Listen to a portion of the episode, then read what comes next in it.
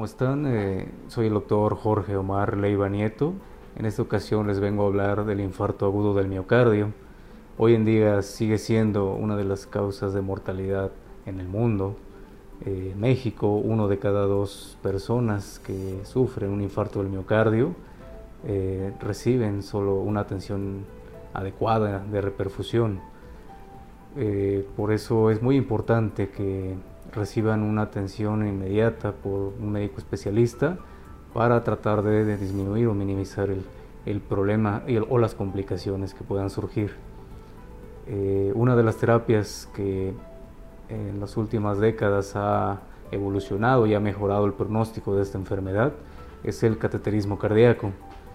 Eh, este cateterismo cardíaco consiste en, introducir por medio de una arteria periférica un catéter que va hacia el corazón.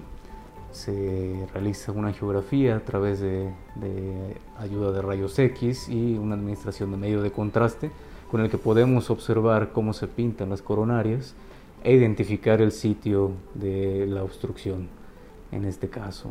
Y en segundo lugar, por medio de ese catéter, dilatar la arteria y colocar un dispositivo que se llama stent, que es un armazón, una aleación metálica generalmente de cromo cobalto, con medicamento que nos ayuda a eh, dilatar la arteria para que no se vuelva a obstruir. Con esto mejoramos la perfusión, mejoramos eh, la circulación coronaria y de alguna manera se restablece y se resuelve el problema.